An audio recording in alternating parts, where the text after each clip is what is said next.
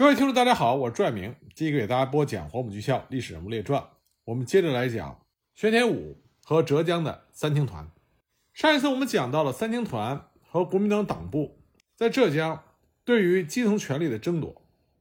那么这一集呢，我给大家接着讲。那么首先我们谈到的是三青团和地方政府在政治上的合作和斗争。浙江的三青团成立之后，党政团三方就成为所谓的国民党官方势力在地方统治的基石。国民政府对于党政团在政治上曾经有过这样的规定：政府与党团立场，党团推动地方教育事业、社会事业以及地方自治各级基层的工作，政府务须加以信任与协助。政府用人行政，党团不应稍有干涉。只可贡献意见，切勿任意攻击。其相互联系、共同协作之精义，故以指示周详。三青团和政府的关系，用三青团自己的话来说，他的基本立场就是：本着协助并拥护政府的精神和决心，一面与政府工作紧密配合，一面对不良现象之政治现象尽量的检举。浙江三青团表面上也声称，支团部和分团。可以参加协助当地政府机关的工作，但不能争取领导权、争地位。想以法令来规定行政上的地位，这是极端错误。但另一方面，三青团又和地方政府展开了激烈的争夺，因此合作和斗争是浙江三青团在地方参与政权过程中政团关系的终极表现。团政相互合作是当时团政双方为了对付党方势力共同需要。首先，三青团企图利用正方的力量来扩大自己的影响和参与政权。浙江三青团明确地提出，各级政府应协助三青团员调查社会的弊端，与地方政府合作，解除民间疾苦。三青团在成立初期还试图借助了地方政府的力量来建立自己的各级组织，扩张自己的势力。而且，因为以往党政之间存在着尖锐的矛盾和冲突，三青团的成立。不是给当地政府提供了一个对付党方的帮手，因此正方往往要借助于三青团的力量来对抗党方。黄绍竑对于三青团的领导人宣铁武自然也是极力的拉拢，这也是为什么宣铁武会担任浙江全省防空副司令、金华警备司令等军事要职的原因。在编组省抗战自卫团的时候，黄绍竑又拉着宣铁武兼任副司令。其他较后期的黄埔分子，只要宣铁武提名，黄绍竑莫不尽量给予适当的安排，包括县长一类的行政职务在内。只要是宣铁武开口提出的官员任免，在黄绍竑那里往往是水到渠成。在地方上，三青团的组织往往也得到县政府的大力支持。但是，尽管政团双方为了对付党方有合作，但是他们两者之间。仍然存在着尖锐的矛盾，他们同样在地方上展开了激烈的争夺。三青团在曾铁武的率领下，往往是以新兴势力自居，以革新行政的姿态对地方政府指手画脚。他们对于地方政府的政策横加指责。宣铁武曾经公开的抨击浙江的地方政府，他说：“地方政府甚至是乡镇公所，多巧立名目，自定章程，滥派捐税。”擅自增加人民的负担，形同强盗，罪官勒索。因此，三青团往往打着改进政府、增进效能的旗号，对地方政府的政策和行政进行干涉。浙江三青团提出，目前政府的能都被运用到了贪的方面去，于是只有贪能政治，而没有廉能政治。他们几乎要督责政府善尽其实行三民主义的职责，甚至要求发动铁卫队。肃清贪污，净化政界。他们把不干涉政府的用人行政的原则早已经抛之脑后，企图用三青团的成员来充实地方的行政机关。在这种思想的指导下，三青团的成员纷纷的参与政事，充实地方政府的各级机构，对地方施加影响。美国的学者易劳义曾经说过，三青团曾经发生了一场对地方政府施加影响运动。到了1946年3月，根据报道。全部三青团员百分之六十二都在从事地方工作。在三青团改隶属于政府的过程中，浙江的三青团曾经试图抵制地方政府对三青团的渗透与接管。那么，对于浙江三青团的极力扩张，浙江省的政府自然也是逐渐不满。从省级到县级的地方政府都要求对三青团严加限制，极力整顿，对三青团的势力要加以打击。各地的县政府纷纷要求省政府严格控制三青团的扩张，因此地方政府和三青团的矛盾冲突也是时有发生。那么，三青团另外一个主要的打击对象就是地方豪绅势力，这也是国民政府中央政权向基层渗透的必然结果。中国传统的基层统治力量有一个从士绅到豪绅的转变过程。中国自从进入到近代社会以后，随着中国传统士绅阶层向其他社会阶层的流动和转型，以及绅士阶层内部自身的分化，中国乡村基层政权就逐步完成了由士绅向豪绅的蜕变。这种豪绅把持的乡村基层政权，导致了中国的基层行政每况愈下。中国乡村社会的矛盾十分的尖锐，社会关系急剧恶化，社会骚动变乱迭起。他们排斥中央对地方的控制，削弱了中央在地方上的权力，割裂了中央政权和基层政权的联系，这不利于国民政府在基层有效的行使权力。浙江三青团作为一股新兴的政治势力，它的政治资历和根基都比较薄弱，因此三青团在各县建立自己的组织之后。为了发展自己的政治势力，只有去侵蚀地方豪绅势力在基层原有的地盘，因此打击豪绅势力、争夺基层政权的控制，这就成为了浙江三青团参与政权和扩大自己政治影响的突破口。可以说，三青团参与基层政权的过程，也就是三青团与豪绅势力争夺的过程。大道舆论为三青团打击和夺取豪绅政权做了理论准备。三青团为了取得在竞争中的优势，在自己的机关刊物报纸上对地方豪绅大肆的攻击，为自己取得在舆论上的先机。三青团把豪绅政权当作是中国基层政治的象征，是中国基层政治进步的主要阻力，把清除豪绅在地方政治的势力看作是政治进步的表现，借此来扩张自己的势力，这是三青团舆论工作的核心和目的。三青团的一切宣传都是围绕着他展开的。三青团的宣传中说，若干年来的基层政治，无论是地方自治或是保甲制度，其所以未能推行尽力的主要原因，是社会上的一般豪强土劣的作祟。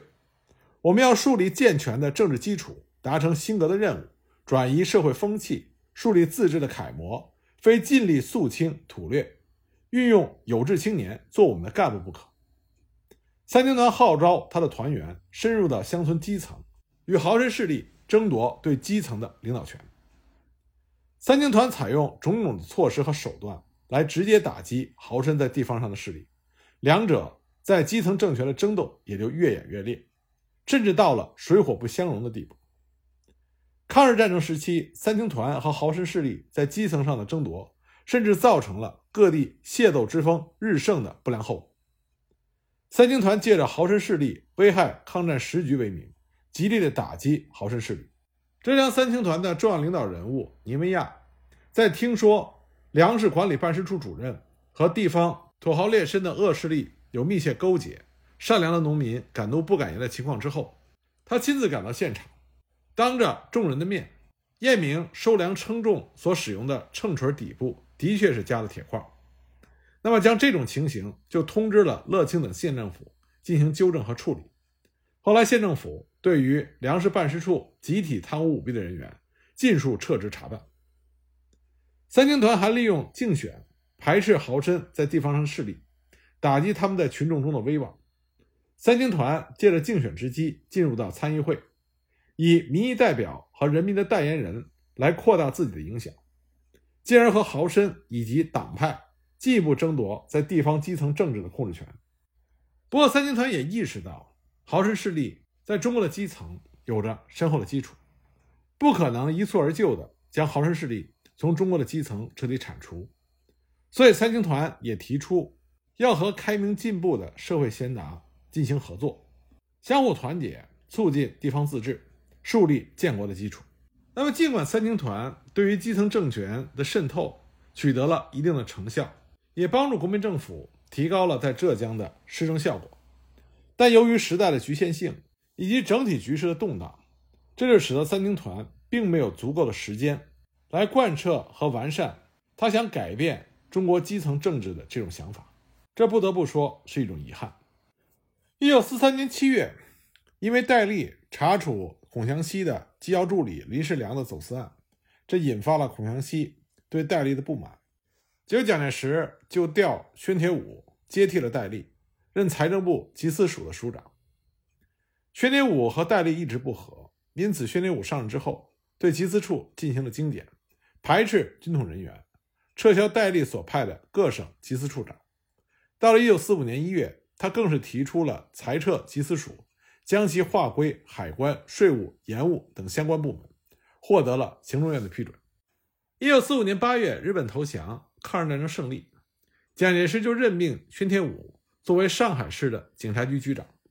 本来呢，抗战胜利之后，接管上海并且出任市长的是钱大钧。钱大钧曾经上呈给蒋介石他自己罗列出来的上海官员的名单，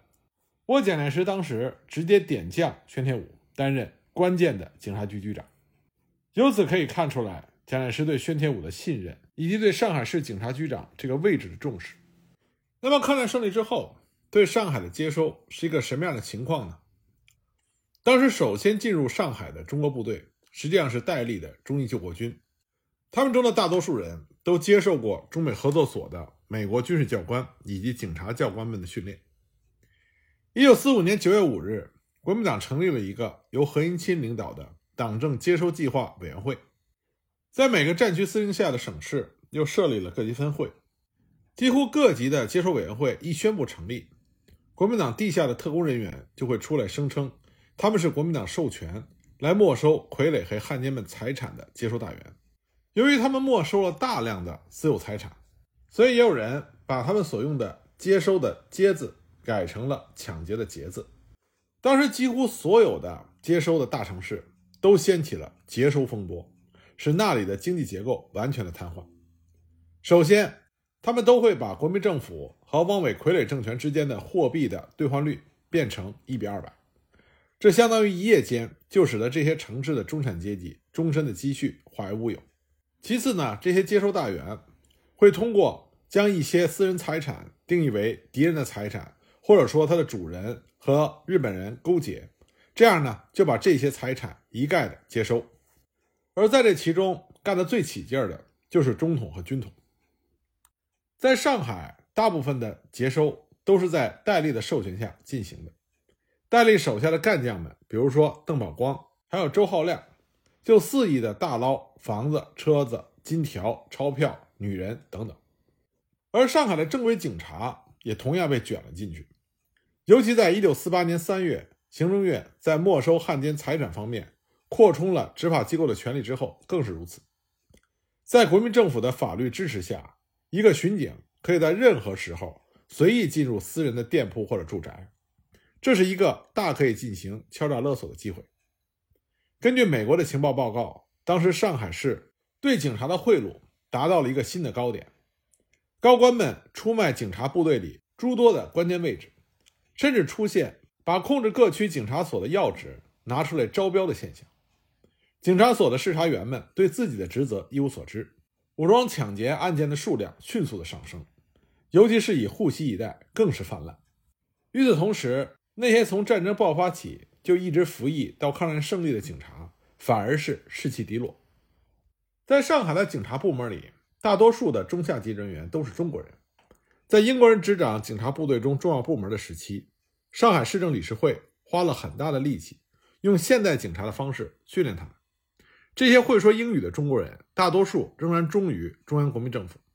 其中不少人在整个抗战中还充当了重庆的情报人员。现在这些警官们一方面被当作汉奸或者叛徒，但同时又不允许他们辞职，所以这些警察们就懈怠起来。随之出现的就是上海的治安迅速的恶化，甚至连交通的状况也变得非常的糟糕，有些人行道简直就无法通行。这些自然就引起了重庆的关注。一九四五年十月，国民政府承认在上海发生过很多非法的没收和逮捕。一九四六年五月，当吴国桢被任命为新市长之后，他准备改革警察制。吴国桢和在中国的美国商务领导人物还有官员们有着特别好的关系。他出生于一九零三年的湖北，曾经就读于南开中学、清华大学，以及美国的格林内尔学院，后来进了普林斯顿大学，曾经获得美国大学优秀生全国性的荣誉组织杰出学术奖，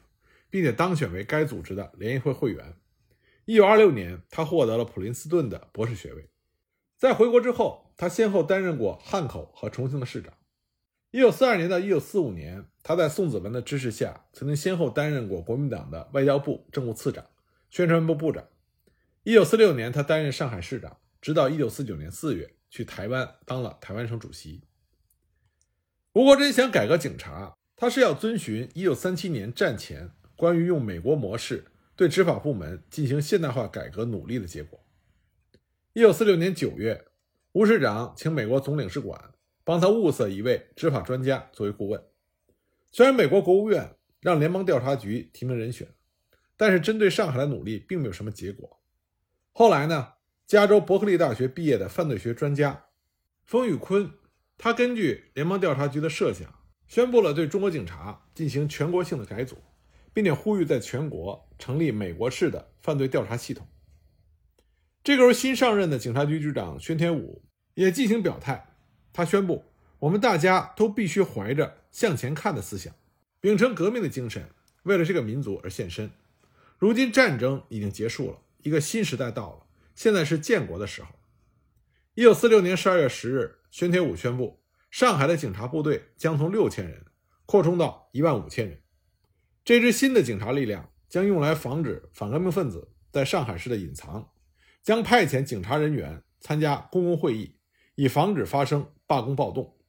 他将对新闻报纸进行审查，并且禁止印刷反动的材料。更有甚者，全城的二十九个警察所将受到位于福州路的警察局的密切控制。这个新晋被集中领导的警察部队将被用来继续打击和抓捕汪伪政权的汉奸傀儡。同时呢，宣天武也明确强调，他不能容忍警察部队中出现任何的腐败现象。但是，关于上海警察部队中出现腐败的原因，各方有着不同的理解。当时，上海的媒体把腐败归罪于重庆新上任的警官们，但是国民政府的内政部认为腐败是汪精卫在市政警察队伍中的遗留分子的罪过。因此，薛天武和他的副局长于淑平就实行了一套被叫做“甄别”的政策，来铲除警察队伍中之前汪伪政府的警察。这些在汪伪政权期间任职的警察们被逐一的进行审查，通过审查的人被要求提供交铺保，也就是说要找两个店主担保，他们需要把自己商店的商号印章盖在被担保警察的证件上。假如一个警察找不到能够担保他的商铺和店主给他盖章的话，那么他就会被解雇。当时起码有两千名警察因此而遭到解雇，但这也给薛天武带来了麻烦。因为上海的警察部门早已经被中共地下党所渗透，因此在共产党地下组织的鼓励下，这些被解雇的警察们在静安区的胶州公园举行了集会，然后他们带着申诉书和横幅，向着设立在江西路汉口路交界处的市政厅游行，一路高喊“我们要工作”。他们要求见市长和宣铁武，但是当他们代表进入到市政厅递交申诉书的时候，他们被抓了起来。市政厅外面的人群怒吼起来，报纸的记者也赶到了现场，附近的警察所还送来了面包和茶水，表示对游行者们的支持。由于害怕警察们会罢工，宣天武只好答应了他们的要求。几天之后，雇佣审查重新开始，但事实上被甄别掉的人员中只有一半人员重新受雇。那么，宣天武一看，他没有办法彻底的除掉汪伪政权遗留分子。所以他决定组织一队新警察干部，他们的职责、待遇以及任务都和旧警察不同。这种做法一方面也是出于对于安全和稳定的考虑。蒋介石本人也亲自对他的警官们说过，他对中国共产党在当时无锡与上海警察部队中的渗透有所担心，因此他下令建立一个法查处来查办此事。另外呢，蒋介石通过提拔原来杭州和重庆。警察学校毕业生作为督察员和政治警察，来充实警察骨干，以此来强化上海警察中的秘密特工分子。这些骨干就建立了一套专门从事政治军事训练的党化教育制度，并且从中培养出一批警员，以区别原来的旧警察。因此，他们被称作新警察。与此同时，宣天武又引进了一个警管区的新制度。这套制度让他得以把老闸区和黄浦区两个分局的旧警察隔离开，弱化他们之间的团结。后来，所谓的旧警察们威胁要组织抗议活动，他们反对警管区的制度，认为实行这个制度就是在砸他们的饭碗。他们认为，你要是改革，那每个人都得受到改革。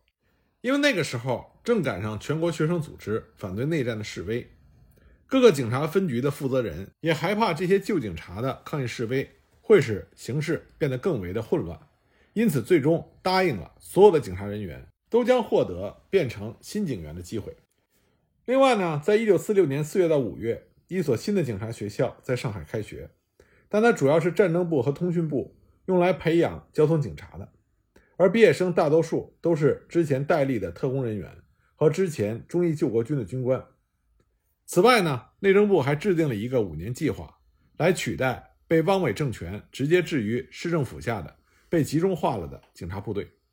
并且下令每一个省市都成立一个警察训练所。在薛天武接任了上海警察局局长之后，他就率领着上海市的警察们，开始管理这座。当时东方最大的城市。一九四五年，上海警察首先采取的措施之一，就是命令每户人家登记户口，并在家门口挂门牌。汪伪政权和日本人所实施的城市保甲制，让国民党警察也觉得特别的有效。他们体会到使用户口本和身份证来维持蒋介石所要求的公共秩序的重要性。一九四六年四月，为了建立一套串联住户。和住宅群的公共治安系统，上海市划定了各特殊市区的界限。一年之内，全市四个主要的市中心区域开始实施居民区管辖制。在这之后，警察开始经常的挨家挨户的搜查政治嫌疑分子和刑事嫌疑犯。不过呢，对居民区的控制相对容易一些。真正让上海的警察头疼的是，在上海商业中心。豢养了大批所谓的流民、乞丐和职业扒手，像当时在法租界和英租界的交界处，就有一个所谓的公舞台，它实际上成了女乞丐们的宿营地，老弱病残都聚集在那里。乞丐们一早在那里汇集，然后各奔东西，直到夜晚。他们上下电车跟踪人，根本无视警察驱赶分散的努力，有时一天能够捞到三千块。从某种意义上来讲，对警察来说，公开对付这些显而易见的靶子，会比较容易的显得他们是在维持公共秩序。薛天武是下了大决心，要整顿上海的市容，因此，一九四六年二月，政府颁布了管理剧院、乐池、舞厅、影院、戏院、溜冰场、游泳池等公共娱乐场所的法律。所有这些娱乐场都必须有执照，必须受到警察的管制。要防止酗酒、打群架和其他扰乱公共秩序的行为。一九四七年，国民政府又查禁了舞厅，当时二十万坐台的舞女威胁要去南京示威。一九四八年一月底，六千多名舞厅的女招待，他们游行到了上海社会事务局，要求政府取消对商业舞厅的禁令。当接待他们的官员左右搪塞、犹豫不决的时候，这些舞厅的女招待们。他们毁坏了家具，砸了玻璃窗，甚至撕毁了官方的文件。上海市政府勃然大怒，以解散舞厅协会作为报复。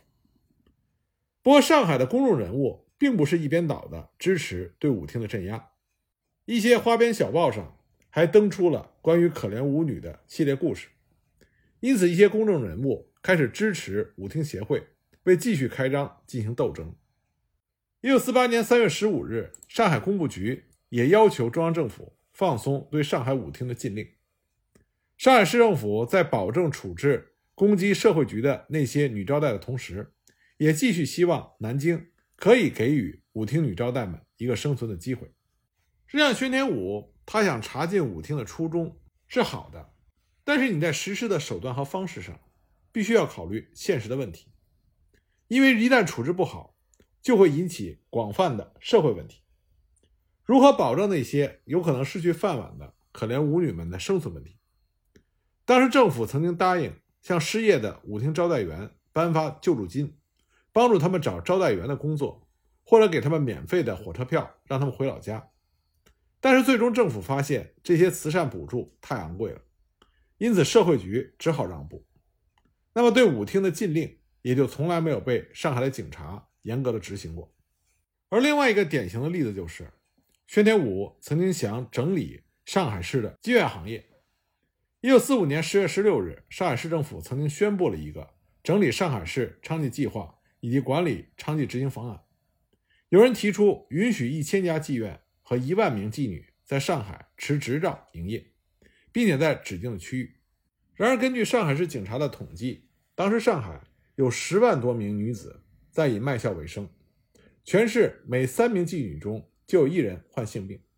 在虹口一带的小胡同里，还有一万五千多名朝鲜和日本女人，为了不值一斤猪肉的价格，在出卖自己的服务。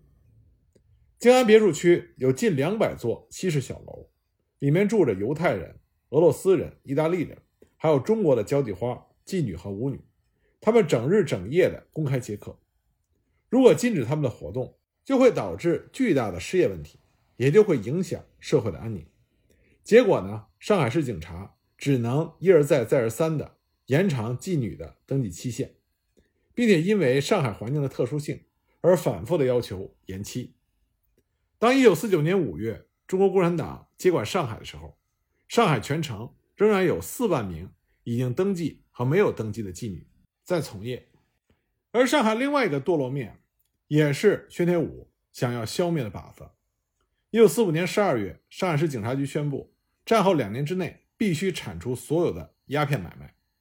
一九四六年一月十二日，上海当局发布了在全市取缔贩卖毒品的努力，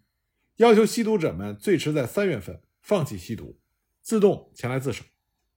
这场实际上更主要是针对吸毒者而不是贩毒者的运动，在最开始得到了警察们的严厉执行。当时警察逮捕的嫌疑分子简直堵塞了法庭的审候厅，因此很快法官们就拒绝受理这些案子，要求毒瘾者首先被送到医院去解毒，而警察们也放弃了对禁毒法的严厉执行，他们只是偶尔逮捕一些贩毒者或者吸毒太过分的人。所以从这些例子我们可以看到，尽管宣天武对于整顿上海的市容治安有着不小的抱负，但是警察的手段。它只是治标，在大多数的情况下，它并不能治本，根本的问题得不到解决，那些表面上的问题根本无法根治。因此，玄铁武他很快就要面临一系列的挑战。那么这些挑战是什么呢？下一集我来继续给大家讲。